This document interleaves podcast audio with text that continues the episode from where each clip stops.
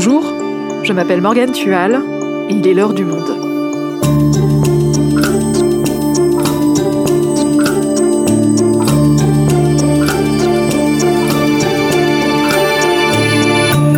Aujourd'hui, direction le Havre. Son port est une énorme porte d'entrée pour la cocaïne. Elle arrive dissimulée dans des containers et toute une organisation a été mise en place pour la faire sortir. Et le trafic explose ces derniers temps. Dockers corrompus, règlement de compte, police débordée. Simon Piel et Thomas Saint-Tourins, journalistes au monde et spécialistes des trafics, ont enquêté et nous racontent ce qui se passe dans cet énorme port français. Au port du Havre, la gangrène du trafic de cocaïne, un épisode produit par Majid Benasser, réalisation Florentin Baume.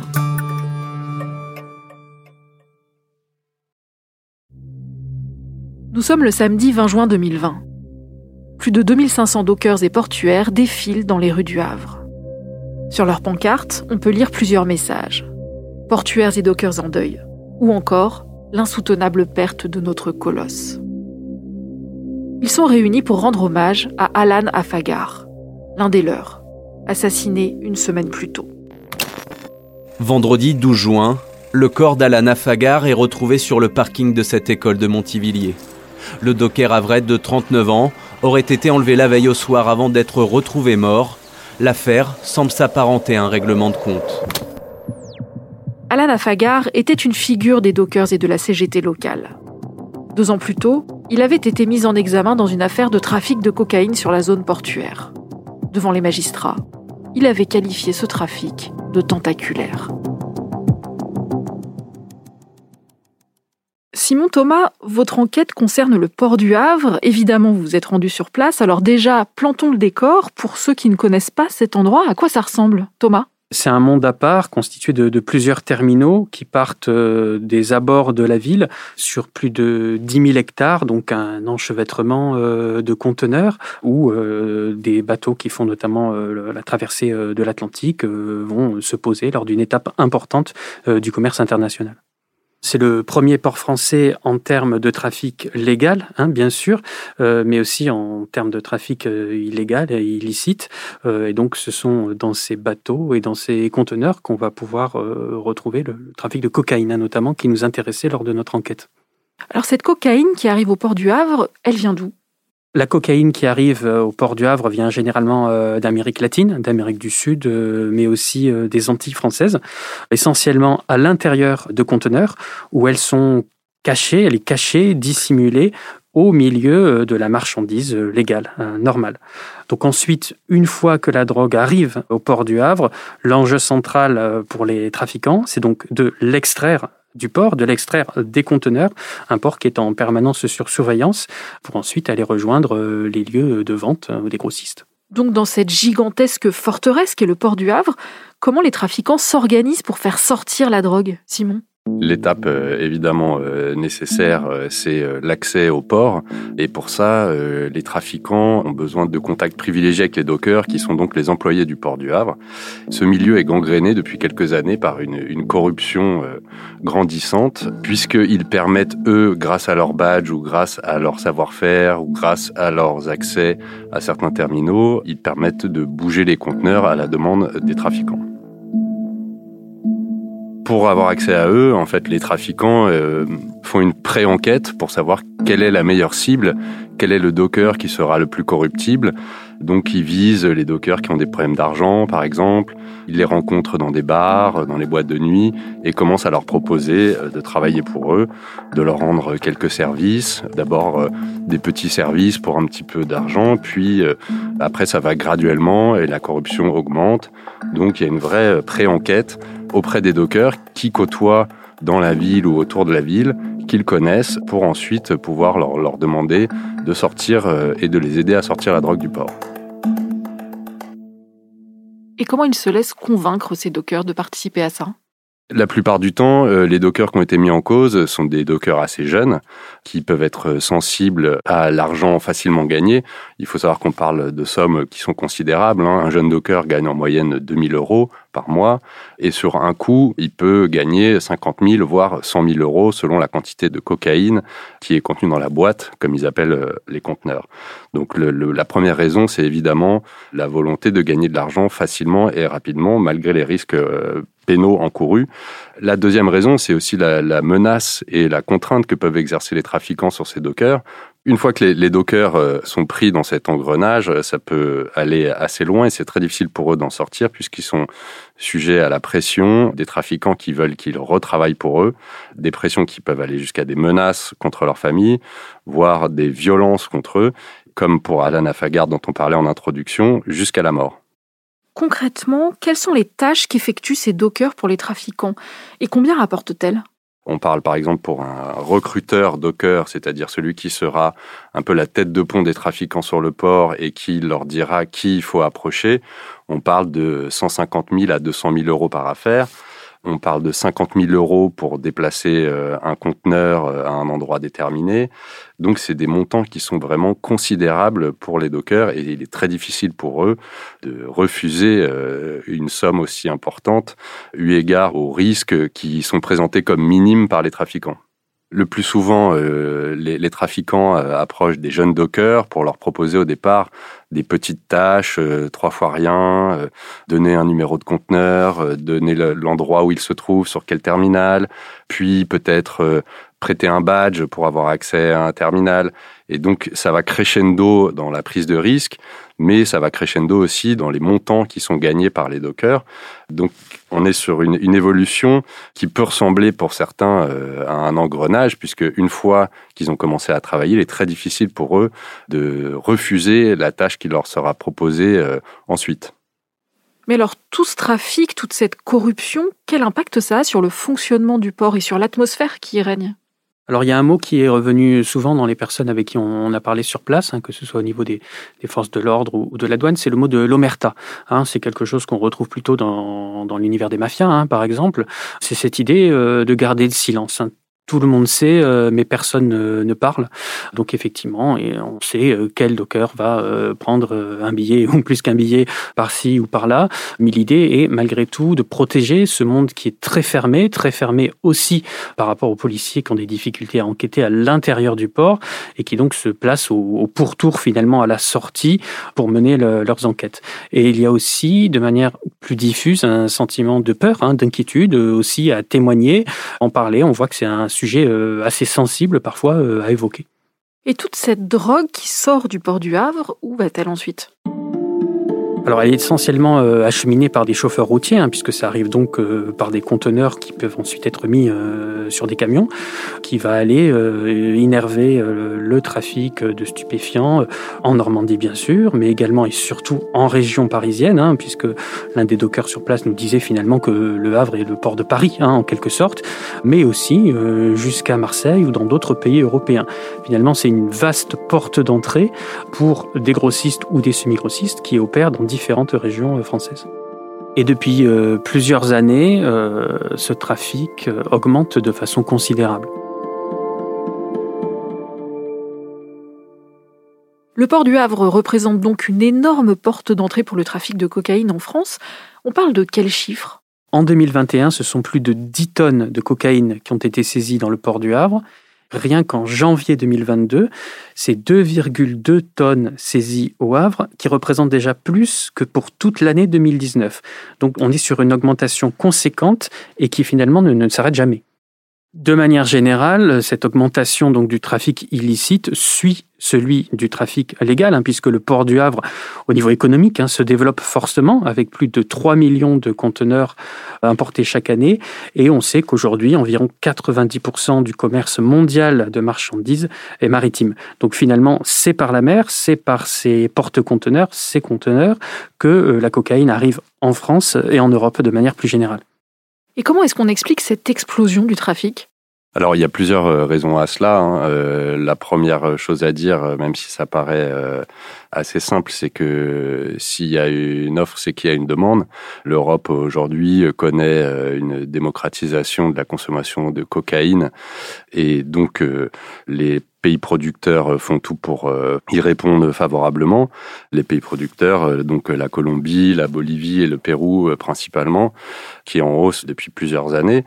La deuxième raison, c'est que le marché euh, des États-Unis, euh, qui était le premier marché de ces pays producteurs, euh, a vu la pression policière s'accroître très très fortement et a donc conduit les pays producteurs à chercher d'autres débouchés et l'Europe est aujourd'hui euh, l'un des premiers débouchés pour ces pays producteurs. Il y a aussi le paysage euh, politique euh, local, notamment en Colombie, où il n'existe plus des grands cartels comme dans les années 90, où deux grands principaux cartels qui exerçaient une forme d'oligopole sur ce business. Ils ont été démantelés, donc il y a une, une multiplicité d'acteurs, ce qui permet aux Européens aussi d'avoir une multiplicité d'opportunités de business et de contact avec ces gens-là. Donc euh, les acteurs euh, sont peut-être moins puissants qu'avant, mais ils sont beaucoup plus nombreux. Et en fait, tout ça conduit à cette augmentation du trafic. Donc il y a de plus en plus de drogues qui transitent par le port du Havre. On a vu que ça pouvait générer des agressions. Tout ça, quelles conséquences ça a sur les habitants de la ville? Pour ce qu'on a vu, pour ce qu'on nous décrit, euh, les répercussions sur les habitants du Havre sont assez minces, puisque les violences restent concentrées et ciblées sur les acteurs du trafic, entre acteurs du trafic. Donc elles visent évidemment les dockers. Parfois, elles visent leur famille, mais les riverains du Havre sont pas euh, impactés directement par ces violences-là, comme on peut le voir par exemple en Belgique, où nous nous sommes rendus aussi avec Thomas, ou Anvers, qui constitue aujourd'hui la porte d'entrée principale en Europe de la cocaïne, avec près de 90 tonnes saisies euh, l'année dernière, où là, les conséquences euh, sur la sécurité publique, notamment dans la ville, sont réelles, avec des règlements de compte à la grenade dans des quartiers où résident des familles, parfois même des personnes qui sont visées par erreur lors de ces règlements de compte.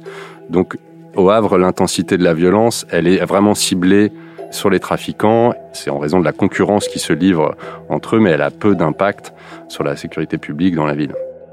Alors même si ces agressions euh, sont ciblées, euh, comme je le disais, il faut quand même euh, garder à l'esprit qu'elles sont aussi en augmentation, qu'il y a de plus en plus de dockers qui sont visés par des agressions ou des enlèvements.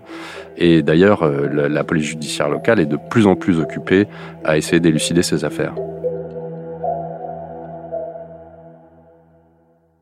Alors justement, face à ce phénomène, comment les autorités réagissent-elles? Les forces de police sur place hein, qu'on a pu rencontrer sont débordées, même matériellement, euh, ça se voit. Actuellement, il y a plus de 50 enquêtes qui sont ouvertes seulement sur la cocaïne, hein, sur lesquelles travaillent neuf enquêteurs spécialisés. Donc finalement, chaque semaine, une nouvelle enquête est ouverte. Il y a eu là sur mois de janvier, plus d'une dizaine d'arrestations.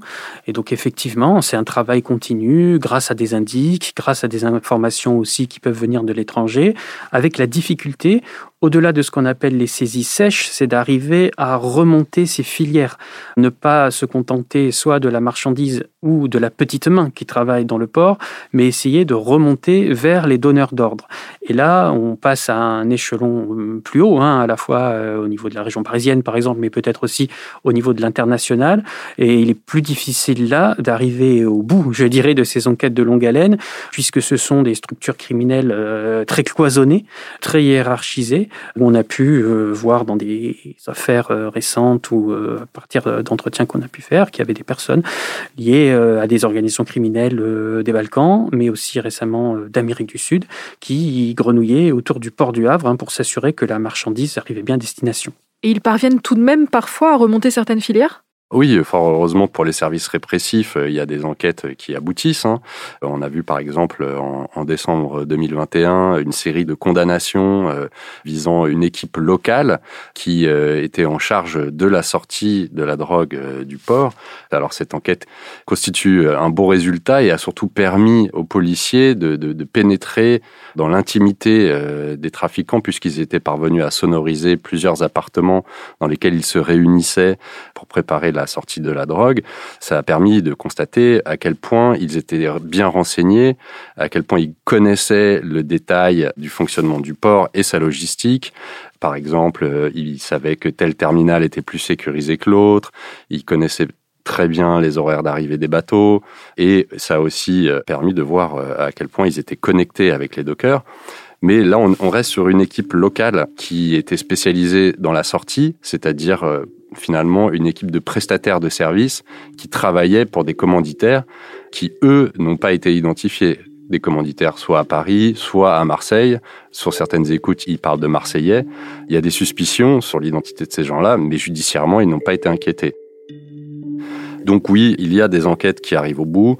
Ça devient beaucoup plus difficile à partir du moment où les commanditaires euh, qui ont gagné suffisamment d'argent ont pu quitter la France pour euh, se réfugier dans des pays où la coopération judiciaire est euh, minime, voire nulle.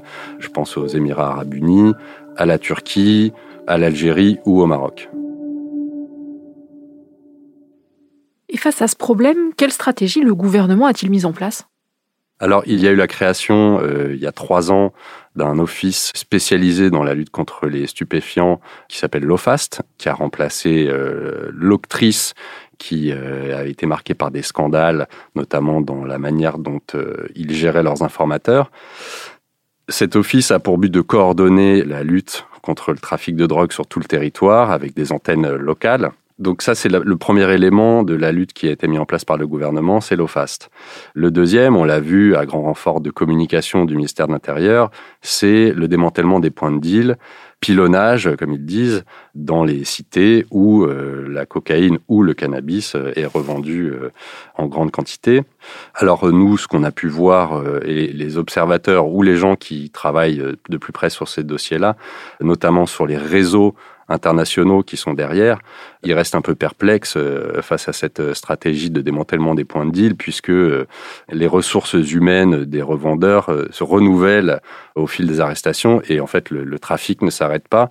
Ils aimeraient que les efforts soient mis de manière un peu plus intense sur le, le, haut du spectre et sur justement ceux qui dirigent ce trafic depuis l'étranger pour la plupart. Et qu'est-ce qu'ils risquent les dockers qui participent à ce trafic au port du Havre?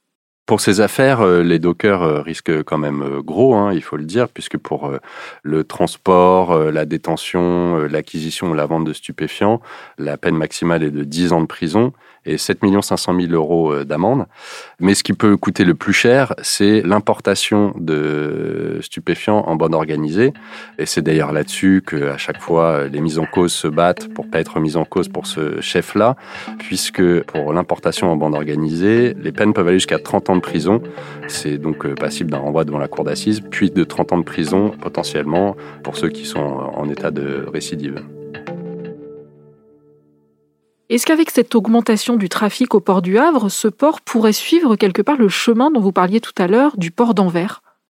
C'est une question qui se pose, hein, c'est une inquiétude euh, aussi, notamment parce que dans le port d'Anvers, on a eu des exemples d'anciens dockers qui sont passés finalement du côté des trafiquants et même des trafiquants à succès. Certains sont devenus millionnaires euh, et même sont partis hein, au soleil pour continuer à gérer leur trafic. Hein. On a un exemple récent d'un certain Otman El Belouti, comme ça, qui est passé de petite main du port jusqu'à baron en quelque sorte euh, de la drogue. C'est une inquiétude, c'est une question qui se pose et qui se partage aussi entre les services de police et douaniers des différents pays qui travaillent malgré tout en coordination euh, sur ces sujets-là. Euh, ce qu'il faut bien garder en tête euh, aussi, c'est que les trafiquants aujourd'hui euh, passent beaucoup par le Havre, mais ce qui les guide, eux, c'est l'opportunisme. Si demain la pression policière se faisait plus intense au Havre, ça ne leur poserait aucun problème de se déporter ailleurs, comme à Dunkerque, comme à Bordeaux, comme on peut le voir, ou à Cherbourg. Voilà, il faut garder en tête que ces organisations ont une très très forte capacité d'adaptation et qu'aujourd'hui c'est le Havre, mais demain ça peut être euh, ailleurs. Merci Simon, merci Thomas. Merci. Merci.